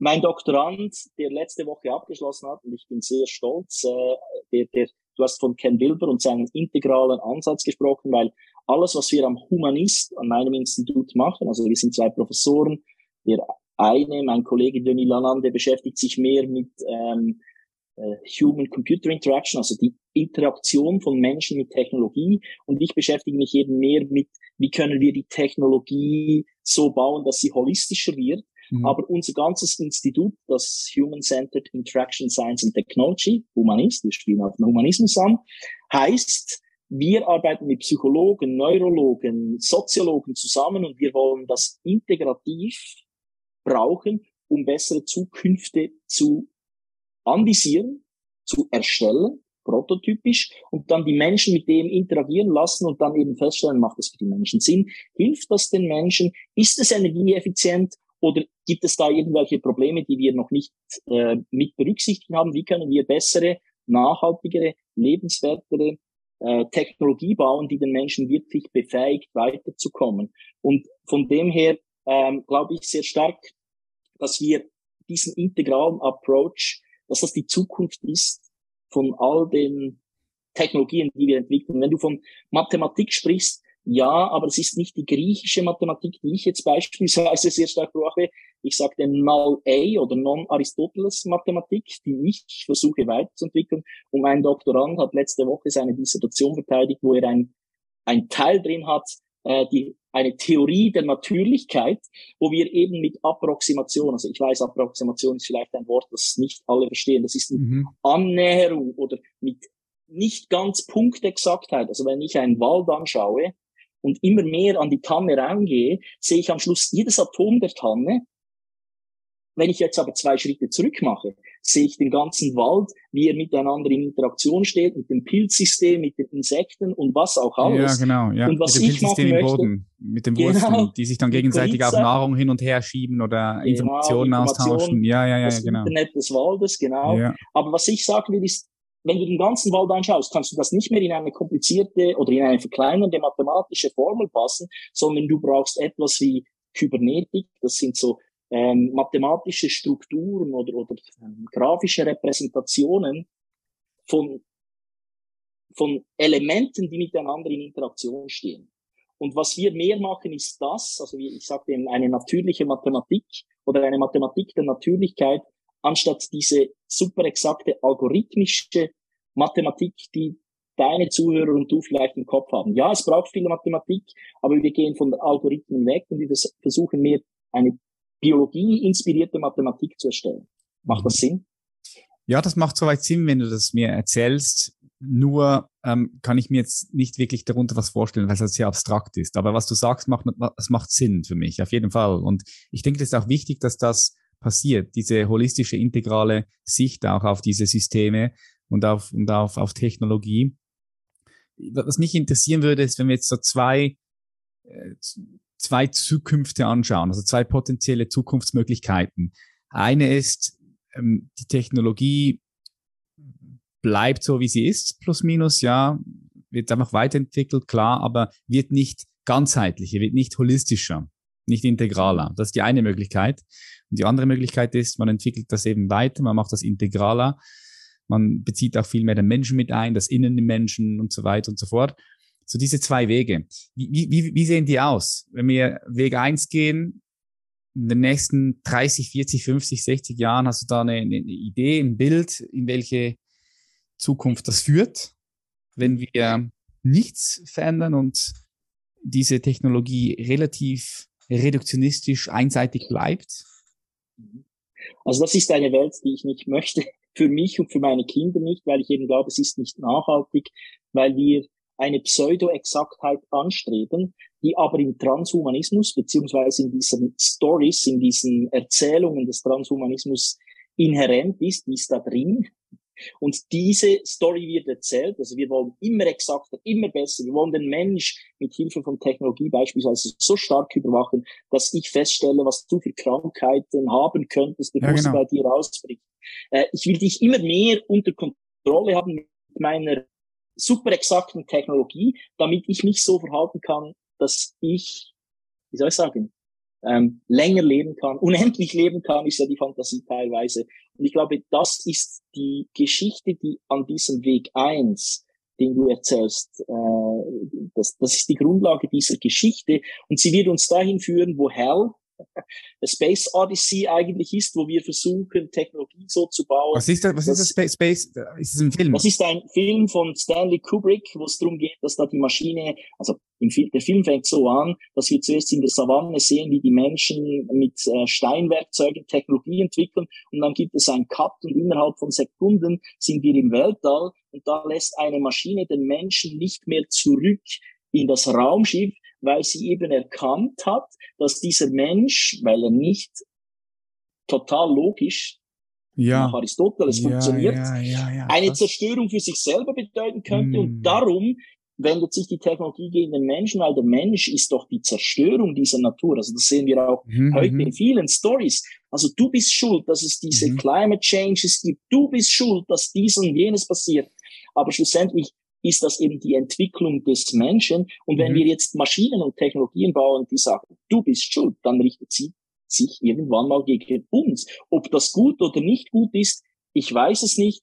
Ich für mich möchte nicht in so einer reduktionistischen Welt leben, wo ich mich am Schluss in ein Roboterhirn runterladen kann, sondern ich mhm. möchte mehr in eine Welt zwei, die mehr so. Lass uns noch mal erst, lass uns, lass uns kurz bei der, bei ja, dieser Welt bleiben, ja, ja. bevor okay. wir in die Welt 2 gehen. Weil, mhm. also das, das, ist so der, der Mensch als Maschine, ja. Der Mensch, der eigentlich nur eine Maschine ist, man reduziert ihn auf eine Maschine, auf Körper, ohne Geist, ohne Seele, ohne Bewusstsein in dem Sinn. Man, man reduziert ihn und, und du sagst, das würde dann in diese Richtung gehen. Kann, kann ich sehen. Wie heißt der Film? Sag mir den Film nochmal. Das ist äh, 2001 äh, A Space Odyssey von Stanley Kubrick. Ähm, wie heißt der auf Deutsch? Ähm, ja, das müsste ich nachschauen. Findest du sicher raus, wie okay. der auf Deutsch heißt. Okay. Das ist ein Film von 1980 oder so. Ist oh, ein der ist alt. Film. Ah, okay. Der finde ja, ich genau. wahrscheinlich nicht mal mehr auf Netflix. also, okay. Schon. okay. Äh, kennst du, kennst du, kennst du Minority Report? Ja, mit, klar. Mit, ähm, wie heißt er? Tom, Tom ja, Cruise. Ja, Tom Cruise, klar, Tom Cruise. Geiler Film, kann ich euch empfehlen, weil dort geht's ja auch ein bisschen in diese Richtung. Weil mhm. dort ist ja die Technologie so weit fortgeschritten, dass es heißt, dass man zukünftige Verbrecher, Vergewaltiger, Mörder, dass man die schon vor im Vorfeld erkennt. Das heißt, ich kann oder die Maschine kann erkennen, okay, der Eddie, der wird in, in drei Tagen wird der einen Raubüberfall machen. Und bevor du ihn machst, kommt dann die Polizei verhaftet dich und, und sperrt dich weg. Ne? Und genau. das geht ja so ein bisschen in diesen Bereich. So, man möchte alles voraussehen, man möchte alles überwachen, so dass man im besten Fall auch noch sagen kann, hey, schau, dein, ähm, dein Bluthochdruck wird sich in drei Wochen verändern aufgrund von dem und dem, jetzt kannst du schon was machen. Was ja grundsätzlich nicht mal schlecht ist, weil, also, oder es ist so ein zweischneidiges Schwert, weil ich habe bei Julia, meiner Frau, das gesehen, die hatten so eine Apple Watch und da kam so eine, eine Information, dass sie ihr Herzrhythmus checken soll, weil irgendwie hat die Uhr wahrgenommen, dass da, dass da etwas Außergewöhnliches passiert ist. So. Mhm. Das hat sie noch abgecheckt, war dann alles wieder in Ordnung. Aber da habe ich mir schon gedacht, ist schon krass, weil wenn jetzt du eine Apple Watch trägst und die erkennt, dass dein Herzkreislauf oder dein, dein Herzrhythmus ähm, nicht mehr in der, der Normen spricht, dann kann dich das schützen, weil du dann vielleicht das checkst und du gehst zum Arzt und der Arzt sagt dir, hey, ja, du hast da wirklich einen Herzfehler, da kann man jetzt noch was machen. Gut kommen sie, weil wenn sie erst drei, vier Jahre gekommen wären, dann wäre es vielleicht zu spät. Also das heißt, es hat ja schon auch einen Nutzen. Mhm. Wir bewegen uns doch da auf schmalem Grad, oder? Das tun wir, ja. Ähm, ich habe dieselbe Erfahrung. Ich habe mittlerweile keine Apple Watch mehr, weil es mir zu fest ins Überwachen durch das abgeschirmte Netzwerk von Apple geht. Also ich habe festgestellt, dass Apple über meine Gesundheit mehr weiß als ich oder mein Arzt, weil sie immer mehr von mir ähm, Daten sammeln, weil ich hatte auch dann beispielsweise unter meiner Matratze einen Schlafsensormatte, die ich dann mich selber, also ich habe sehr viele interessante Informationen gehabt und ich kann das bestätigen. Ich habe mal einen Vortrag gehalten vor irgendwie tausend Leuten ähm, und ich war nervös vor dem Vortrag und meine Apple Watch hat dann plötzlich vibriert und gesagt, hey, atme mal wieder tief durch, ja. weil ich sehr wahrscheinlich nur noch oberflächlich geatmet, geatmet habe. Und ja, ich sehe, ich sehe den Benefit, aber ich glaube, wir müssen bessere Regulation haben und wir müssen, äh, wie soll ich sagen, Systeme bauen, wo du äh, über deine eigenen Daten souverän wirst, dass sie dir gehören und nicht irgendeinem Konzern diese Daten über dich sammelt, dann sind wir wieder in diesem Überwachungskapitalismus drin, wo dann irgendjemand Geld machen will auf Basis von deinen Daten. Und vielleicht, du weißt ja nicht, du hast sie nicht unter Kontrolle. Was machen die mit dem? Sie sagen, ja, wir tun nichts, aber wer sagt, dass das auch in fünf, zehn Jahren noch so ist, all diese Daten, die sie gesammelt haben? Und ja, ja. Also ich möchte wie, nicht, wie, aber wie willst du das machen? Weißt du, wie, wie willst du das machen? Also ich sehe das als, als, als schwierige Herausforderung, weil zum Beispiel habe ich auch schon gehört, dass du in Zukunft, du gehst auf Toilette, du machst dein Geschäft, Pipi, ja, oder was auch sonst noch, und dann wird direkt dort alles, alles analysiert. Und dann kann man erkennen, ah, okay, da hast da ein bisschen zu viele Inhaltsstoffe in deiner mhm, Pisse von dem. Dann ja, also nimm noch, diese, nimm noch diese und diese Tabletten, dann kannst du das wieder ausgleichen. Das ist schon krass. Ich meine, das ist ja, ja, ja etwas, wo man sagt, also da würde ich jetzt sagen, das ist eine gute, geile Idee. Warum nicht? Wenn man die körperliche Gesundheit mh, hm, so überwachen kann und, und die einem nützt und hilft, sage ich, hey, warum nicht? Du bist mir ein wenig zu schnell. Ich wollte noch sagen, was ich dann als Problem sehe bei der Apple Watch. Ja, ja. Der Bottleneck von all dem, was du jetzt auch gesagt hast, ist die Energie. Wie viel Energie haben wir als Menschheit zur Verfügung, wenn wir jetzt an diese Harmonie mit der Natur schauen, ähm, überhaupt solche Technologie zu entwickeln, die immer und immer und immer noch mehr von uns überwacht, weil wir brauchen wir brauchen Batterien, wir brauchen Akkus, wir brauchen irgendwoher Energie. Natürlich, die wird immer sparsamer und so weiter, aber wir nehmen, das ist dann eben diesen Rebound-Effekt, weil es immer sparsamer wird, brauchen wir immer mehr Technologie und dann sind wir trotzdem wieder mit dem Level der Energie am, am Wachsen. Was ich aber als Antwort geben möchte, ich spreche nicht gegen solche Technologien, sofern sie nützt. In der Informatik gibt es relationale Datenbanken. Das sind Datenbanken, die damals in den 80er Jahren entwickelt wurde, wo man datensparsam sein musste, weil man nicht alles speichern konnte. Und mit Google und dem World Wide Web oder das Internet hat es immer mehr dazu gebracht, dass wir neue Speichertechnologie brauchen, wo wir immer noch mehr Informationen speichern können. Und da kamen sie, also die relationalen Datenbanken heißen im Englischen, wenn man die ähm, beforscht, heißen die Structured Query Languages. Das ist eine Art, wie man diese relationalen Datenbanken durchsuchen kann. Und durch Google und Facebook und diese Unternehmen, Apple, kamen dann immer mehr No-SQL-Technologie auf, also not only Structured Query Language. Und ich möchte jetzt hier mich stark machen vor not only.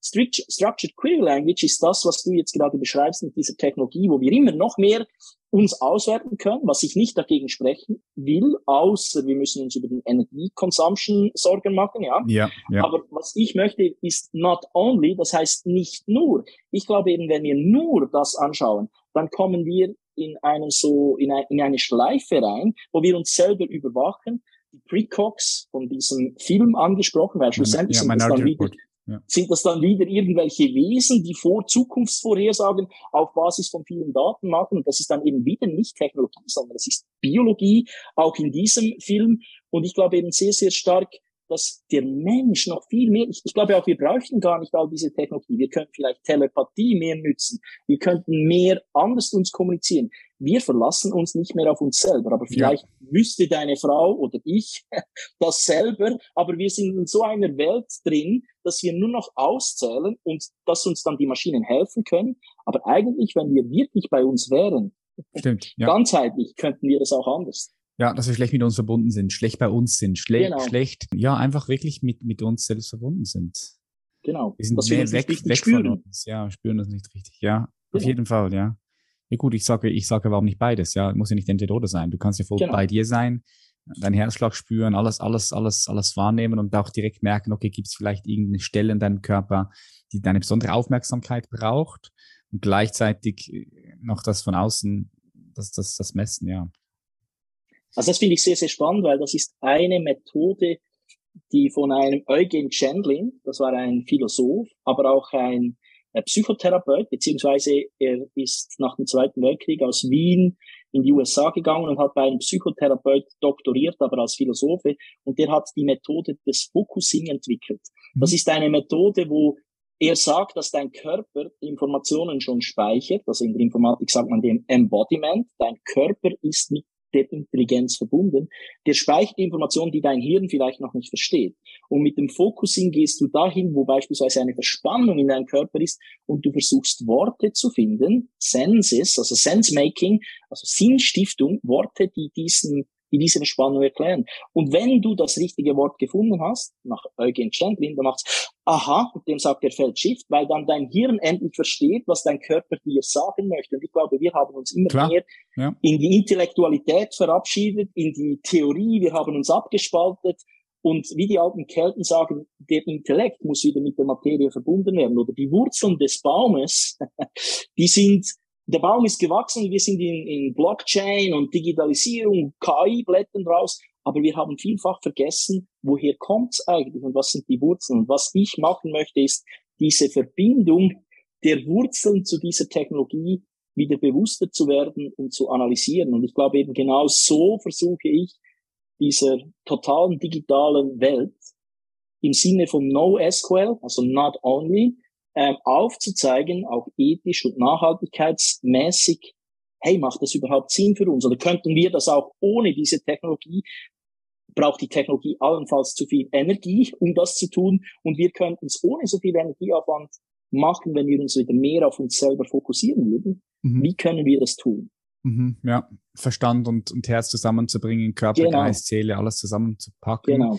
Ja, du hast das mit der Energie noch angesprochen, finde ich auch spannend ich gehe jetzt einfach mal, ich bin jetzt einfach mal so naiv und gehe jetzt einfach mal davon aus, dass wir da auch zukünftige äh, Möglichkeiten, Technologien, was auch immer erfinden werden, wo, wo Energie nicht mehr das Problem ist, wie es heute ist. Ja, Nikolaus, mhm. Nikola, Nikolai Tesla hat ja da auch äh, genau. eine krasse Theorie, äh, Theorie gehabt, die leider nie umgesetzt wurde. Mhm. Man ja. weiß es nicht. Ich weiß, ich weiß von Experimenten, in der Ukraine. freie Energie Russen, heißt freie Energie. Ja. Genau, freie Energie, also das ist die Quantenfeldenergie. Äh, es gibt mittlerweile bei Wikipedia, wenn man da nachliest, heißt das, ja, der wollte eigentlich die Sonnenkollektoren beschreiben, aber das stimmt nicht wirklich.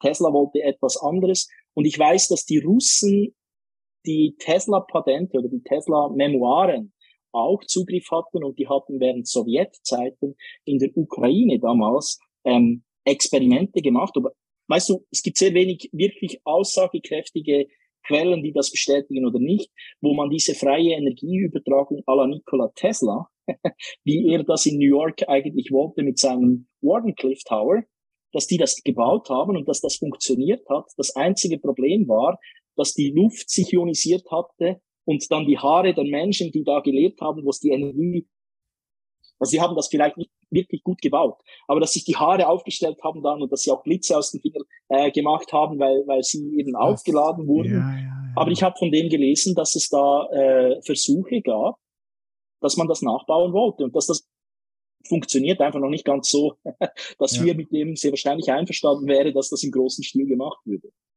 Ja, das Pentagon hat, ich weiß nicht wann das war, dieses Jahr, letztes Jahr ja auch ähm, die, die Videos veröffentlicht von den unbekannten Flugobjekten. Weiß nicht, ob du das mhm. mitbekommen hast.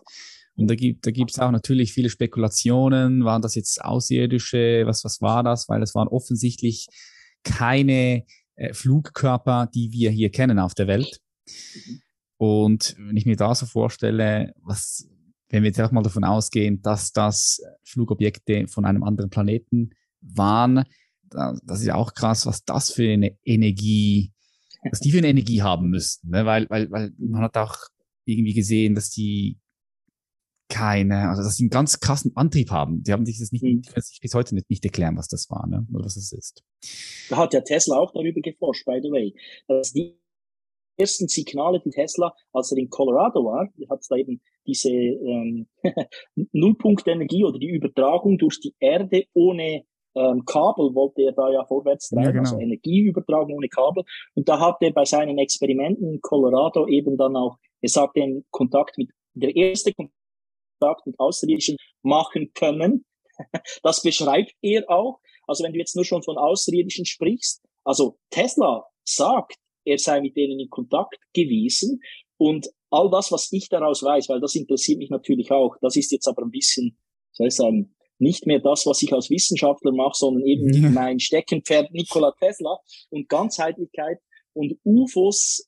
Weißt du, ich könnte mir vorstellen, dass es wie Energiefrequenzbänder gibt. Also du hast Frequenzbänder, mit denen deine Sinne, deine Perception, wir haben vorhin von wahrnehmungsbasiertem Rechnen, dass sich dem eigentlich ähm, dem, dem messbasierten Rechnen entgegenstellen möchte, gesprochen. Und wenn wir jetzt ins Wahrnehmungsbasierte gehen, hast du mit deinen fünf Sinnen, ähm, ähm, Rudolf Steiner sagt, es gibt sogar zwölf Sinne, aber das ist holistischer. Jedenfalls hast du mit deinen Sinnen die Möglichkeit, in einem Frequenzband alles zu erleben. Das ist unsere Realität. Jetzt könnte es aber sein, dass dieses Frequenzband, vielleicht Schwingungen, Tesla war verrückt nach Schwingungen, viel, viel höher sein kann als das, was wir überhaupt wahrnehmen können, ja. viel, viel tiefer, wobei ich glaube, tiefer eher nicht, es ist viel, viel höher und dass diese Außerirdischen eigentlich gar nicht von so weit weg kommen könnten, dass sie da sind, dass wir aber mit unseren Sinnen nicht fähig sind, die zu sehen, außer wenn sie sich in diese niedrigen Schwingungen eigentlich begeben, dass wir uns mit den Augen, mit den Ohren oder wie auch immer, dass wir sie feststellen können. Also mm. Also das, das ist jetzt wieder mm mehr so, was Jochen Kirchhoff sagen müsste, wenn man, oder sagen würde, wenn man das Universum als total belebt anschaut, könnte es eben auch sein, dass wir Menschen selber nur schon in der Wahrnehmung, im Spektrum unserer Wahrnehmung so limitiert sind, dass wir eigentlich nur das Materielle, das Tiefschwingende wahrnehmen, dass es aber höher schwingende Elemente, Klar. ich weiß nicht, wie ich dem sagen kann, höhere Schwingung haben könnte, die wir einfach nicht fähig oder noch nicht fähig sind mhm. wahrzunehmen. Ja, noch nicht, noch nicht fähig sind wahrzunehmen. Bin ich voll bei dir. Das sehe ich auch. Ich sehe das als eine, also ich sehe das eher als die ähm, wahrscheinlichere Theorie, als dass es anders wäre. Ja, ja. Das ginge übrigens auch in deine, du hast das Experiment dieser zwei Wege noch nicht abgeschlossen, ja. mehr ins Analoge ich würde jetzt, nämlich gerne ins, andere, ins Analoge rein, nämlich gerne in den zweiten Weg. So was wäre denn, wenn wir diesen Shift schaffen und Technologie ganzheitlich integraler machen können? Was, was dann? Wie sieht es in 30, 40, 50, 60 Jahren aus? Wohin geht die Welt?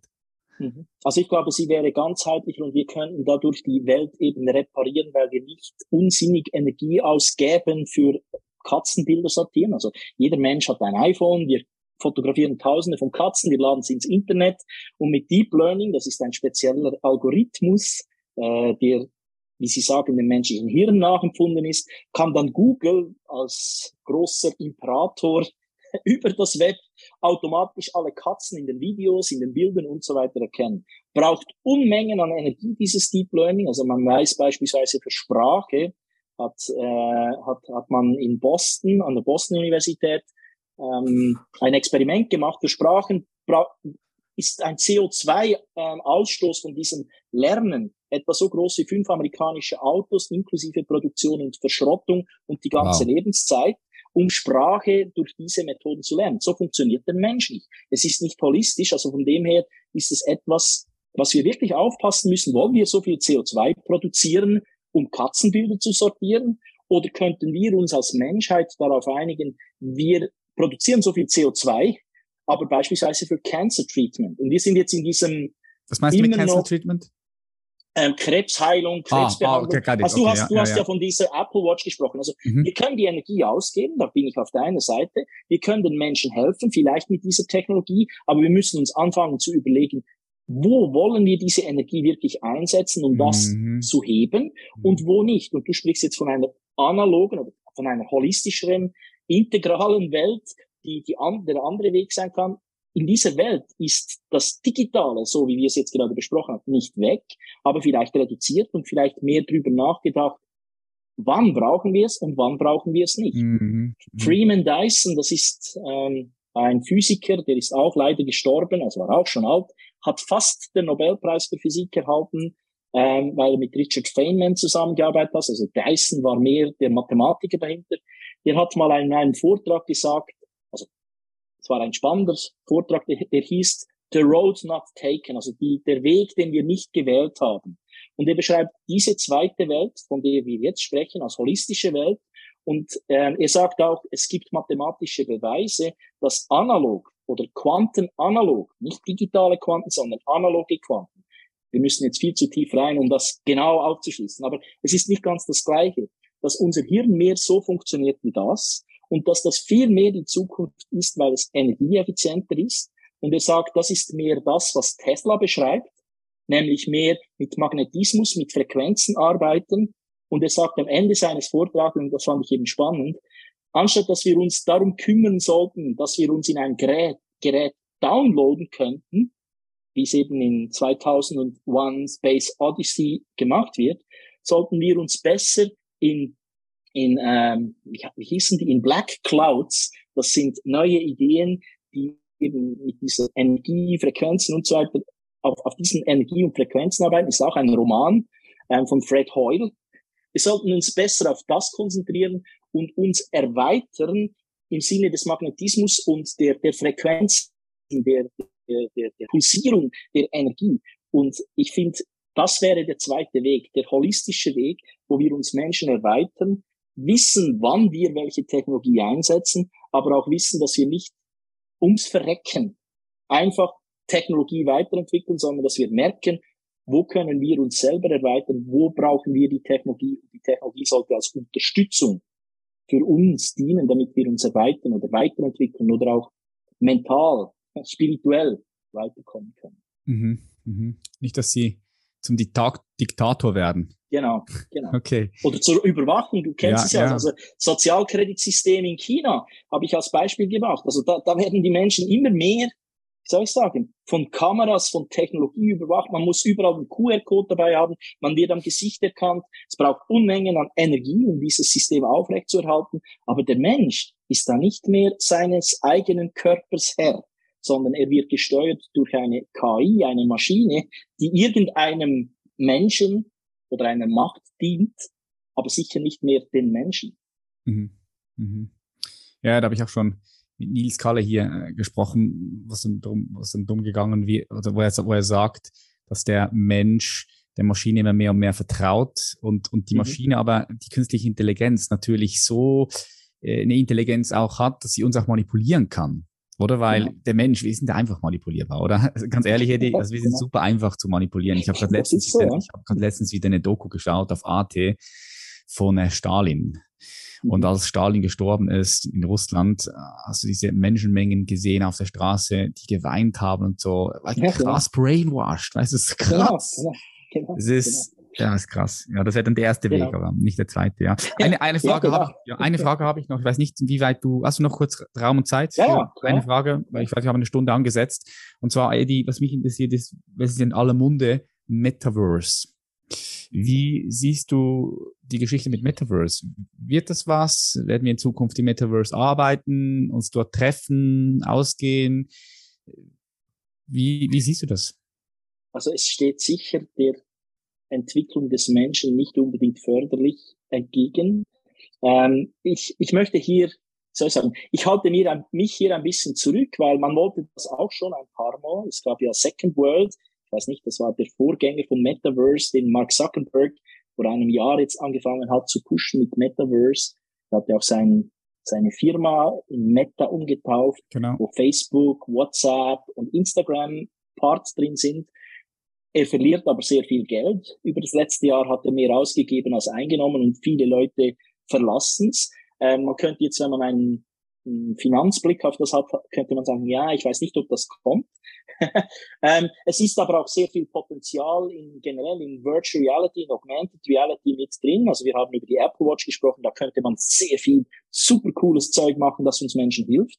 Aber ich glaube, es braucht auch eine Regulation, ähm, eine Überwachung, eine über, mit Überwachung nicht negativ gesehen, das kann eine Republik, eine Res Publica, eine Res Publica ist lateinisches Wort für die Sache der Öffentlichkeit sein, wo wir Menschen ähm, selber wieder drin sitzen in einem Steuerungsgremium, wo wir uns entscheiden können, aus ethischer Sicht, aus Nachhaltigkeitssicht, wollen wir das so oder so. Also es braucht irgendwie neue Reglemente und es braucht Technologie, die diese Reglemente widerspiegeln, also maschinelles Lernen, das dann aber auch ermöglicht, dass du interagieren kannst mit der Maschine, dass du wenn deine Freunde ihre Schulden nicht zahlen, dass du nachweisen kannst, hey, ich kann sie zahlen und dann lernt die Maschine neu. Oder auch, dass die Maschine, das haben wir eben auch nicht in künstlicher Intelligenz erklärbar wird, dass sie sagen kann, warum haben wir welche Entscheidung wie gelernt? Ja, sagen, genau. okay, ich verstehe, aber das ist falsch und dass du mit dieser mhm. Maschine mehr interagieren kannst, in eine Konversation treten kannst. Und wenn wir jetzt zurück zum Metaverse gehen, wenn wir das bauen können, glaube ich an das Starke, wieder im Sinn von not only, ähm, wir sollten nicht nur das bauen, wir sollten auch den Menschen befähigen, weil was mir Angst macht, ist seit ungefähr 10.000 Jahre, was ich beobachte, was ich lese, was ich gehe auch in der Geschichte der Technik zurück, der Wirtschaft, dieser Systeme, stelle ich fest, dass wir immer mehr Boxen, wir als Menschheit haben immer mehr Boxen, also ähm, äh, Kartonschachteln gebaut und in der Kartonschachtel wieder eine Kartonschachtel, wieder eine Kartonschachtel, beispielsweise das Geldsystem, das die Natur braucht, ein Baum braucht Licht und Wasser, dass er gedeiht. Wir Menschen haben nur noch Geld.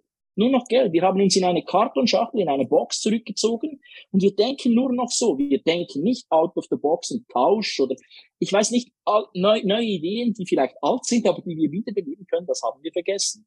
Und meine, meine Angst im Metaverse ist, dass wir beispielsweise auch mit der Jugend oder mit der nächstkommenden Generation, denen eine solche Welt bauen, dass wir noch eine Boxe mehr haben. Wenn sie Metaverse nur um den Kapitalismus geht, dann haben wir das Geldsystem und im Geldsystem ein Metaverse geschaffen und da geht es nicht um Lebensqualität, um Entwicklung des Menschen. Es geht nicht um Eudaimonia, wie Aristoteles gesagt hat, sondern es geht dann schlussendlich nur um Return on Investment. Und wenn das der Fall ist, dann macht mir das Metaverse Angst, weil es den Menschen nicht hilft, auf diese zweite Zukunft zuzusteuern, sondern es wird uns in die Zukunft eins begleiten.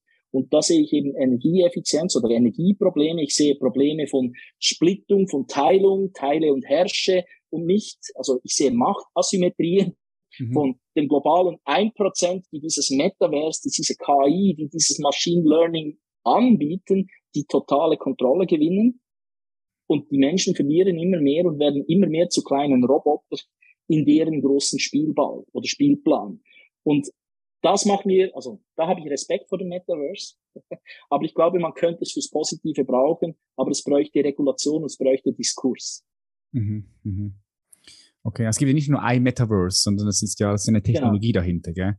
Genau. Metaverse ist einfach jetzt, der Name ist gepusht worden halt von Facebook, weil die halt auch genau. eine Reichweite haben und den Namen von Facebook auf Meta gewechselt haben. Aber das ist ja immer so, Patrick, es ist ja immer so, dass eigentlich auch das Geld, es gibt verschiedene Geldsysteme, aber am Schluss läuft alles zusammen. Wir haben eine Leitwährung. Ja, wir genau. werden den Großen, also genau. Google ist der Große, wie Leland Stanford bei der Bahn damals vor 150 Jahren gewonnen hat. Der war der Große mit den größten Kanonen. Und heute hat Google einfach die größte Kanone, beispielsweise im Bereich von Suchen, von Informationsverarbeitung.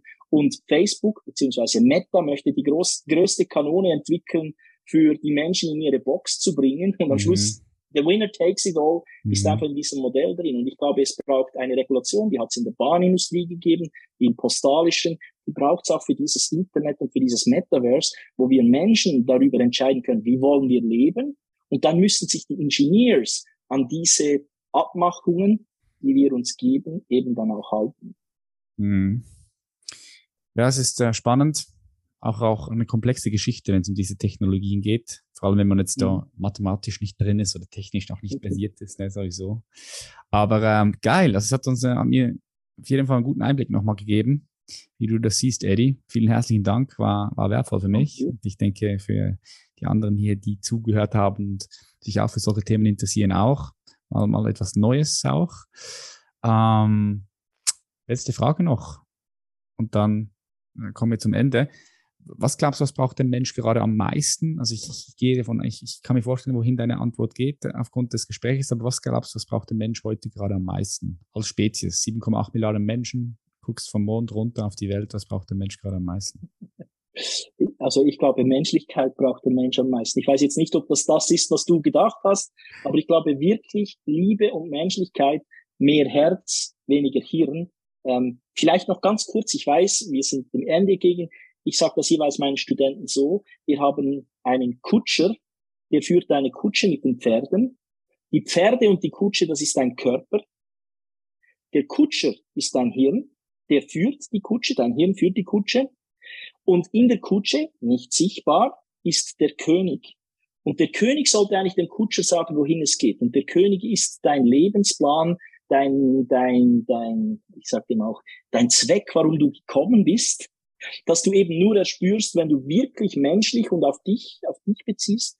Und wir haben aber durch diese Welt, durch unsere Systeme dem Kutscher die Macht gegeben. Und am Ende des Lebens, da gibt es dann eben schöne Forschung von äh, Kübler-Ross beispielsweise, fragt man die Menschen, ähm, und wie hat, wie war dein Leben und so? Und viele bedauern es, dass sie zu viel gearbeitet haben, zu viel gemacht haben, was andere, was ihr Verstand wollte, anstatt dass sie das gemacht haben, für das sie wirklich auf diese Erde gekommen sind.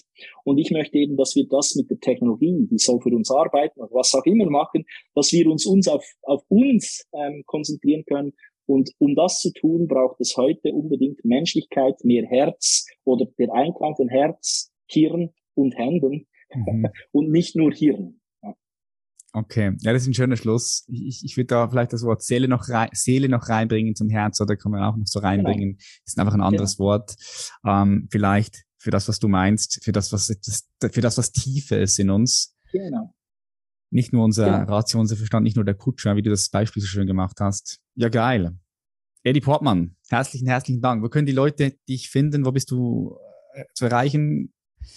Äh, bist du also, auf Social Media tätig? Schreibst du immer wieder mal Artikel bei der Luzerner Zeitung, habe ich gesehen, ja. Genau. Wo, wo, bist du sonst noch zu sehen? Bei Informatik Spektrum, also das sind die Kolumnen. Ich schreibe viele Artikel wissenschaftlicher Natur. Die sind vielleicht ab und an ein bisschen theoretischer und vielleicht, so wie ich dich jetzt gehört habe, hast du schon äh, ab und an gedacht, ja, was erzählt ihr hier, weil es vielleicht zu mhm. komplexe Worte waren. Ähm, ich hoffe, äh, ihr habt Verständnis mit dem, das ist der Deformation professionell. Ähm, also man findet viele Artikel. Ich schreibe Kolumnen, die sollten so geschrieben sein für die Luzerner Zeitung und für die Informatikspektrum. Die sollten so geschrieben sein, dass sie auch ein Laie nachvollziehen kann, vielleicht nicht jedes Detail. Und am besten findet man mich unter der Uni Fribourg. Also ich bin an der Uni Fribourg angestellt und unter eddieportmann.info. Ähm, aus den Social Media habe ich mich ein bisschen zurückgezogen, weil ich eben festgestellt habe über die letzten paar Jahre, dass es immer extremer wurde von Freund versus Feind. Und ich möchte Schnittmengen finden und eben nicht dieses Freund oder Feind ähm, Klassifikationsmodell noch mehr untermauern. Ich bin nur noch auf LinkedIn. Also wenn mich jemand sucht in Social Media auf LinkedIn, bin ich noch zu finden, wobei ich nicht weiß, wie lange ich das noch haben werde. Hm, ja, oder auf Twitter. Geh auf Twitter zurück. Elon Musk hat jetzt, Elon Musk stimmt, hat jetzt, ja. oder? Freiheit, das Freiheit, die Freiheitsplatzform, Elon Musk. Genau, The genau, bird is free. Free speech, ja, genau. ja, ja, also, aber eben mit Twitter habe ich meine, meine Erfahrung gesammelt. Da wurde ich dann eingedeckt vor ein paar Jahren. Und das war dann so für mich der Kick, wo ich gesagt habe, weißt du, ich habe, ich gebe meine Zeit lieber für das aus, dass ich eine positive Welt bauen kann, als mich mit Menschen rumzuschlagen, die eigentlich nicht wirklich zuhören und nur klassifizieren in 0 und 1, schwarz und weiß mhm. und das Farbige in der Mitte gar nicht mehr wahrnehmen wollen. Mhm. Yes, nice. Eddie, vielen herzlichen Dank. Ich wünsche dir bei Besten deinen Forschungen und bei deinen Projekten viel Freude und viel Erfolg. Bleib am Ball. Perfekt. Besten Dank dir, Patrick. Ciao. Bye, bye. Ja, das war's auch schon wieder. Eine weitere Episode ist in den Büchern. Ich hoffe, sie war für dich erhellend. Ich hoffe, du konntest einige neue Impulse, neue Gedanken für dich mit nach Hause nehmen. Wenn du uns unterstützen möchtest, kannst du das ganz einfach tun, indem du diesen Podcast bewertest auf iTunes, Spotify, überall dort, wo du halt hörst. Und du kannst uns natürlich auch unterstützen, indem du diese Episode teilst mit deinen Liebsten über WhatsApp, über Social Media. Du kannst ganz einfach auf die App klicken und dann den Link kopieren und die auch weiterleiten. Vielleicht gibt es jemand, der sich mit diesem Thema beschäftigt, der sich damit auskennt, der, der, in, in, der das Thema interessiert. Und dann kannst du jemandem etwas Gutes tun. Falls du gerade in einer Situation bist, in der du unglücklich bist, unzufrieden mit deinem Leben, vielleicht fühlst du dich fehl am Platz im Beruf, vielleicht fühlst du dich mit deiner Partnerin, mit deinem Partner nicht mehr wohl, merkst, dass die Beziehung zu eng geworden ist. Oder nimmst wahr, dass sich bestimmte Dinge in deinem Leben immer wieder wiederholen, dass du scheinbar ja gefangen bist in bestimmten Verhaltensmustern, bestimmten Denkstrukturen und du möchtest gerne ausbrechen und dein Leben wieder so verändern, dass du es wirklich, wirklich liebst. Wenn das so ist, dann bewirb dich gerne für das Human Elevation Mentoring und buch dir einen kostenfreien Beratungscall mit unserem lieben Paul. Das kannst du tun, indem du auf unsere Webseite gehst, www.patrickreiser.com dort auf Human Elevation Mentoring anklickst und dort hast du die Möglichkeit, dich ganz unverbindlich für ein kostenfreies Beratungsgespräch zu melden.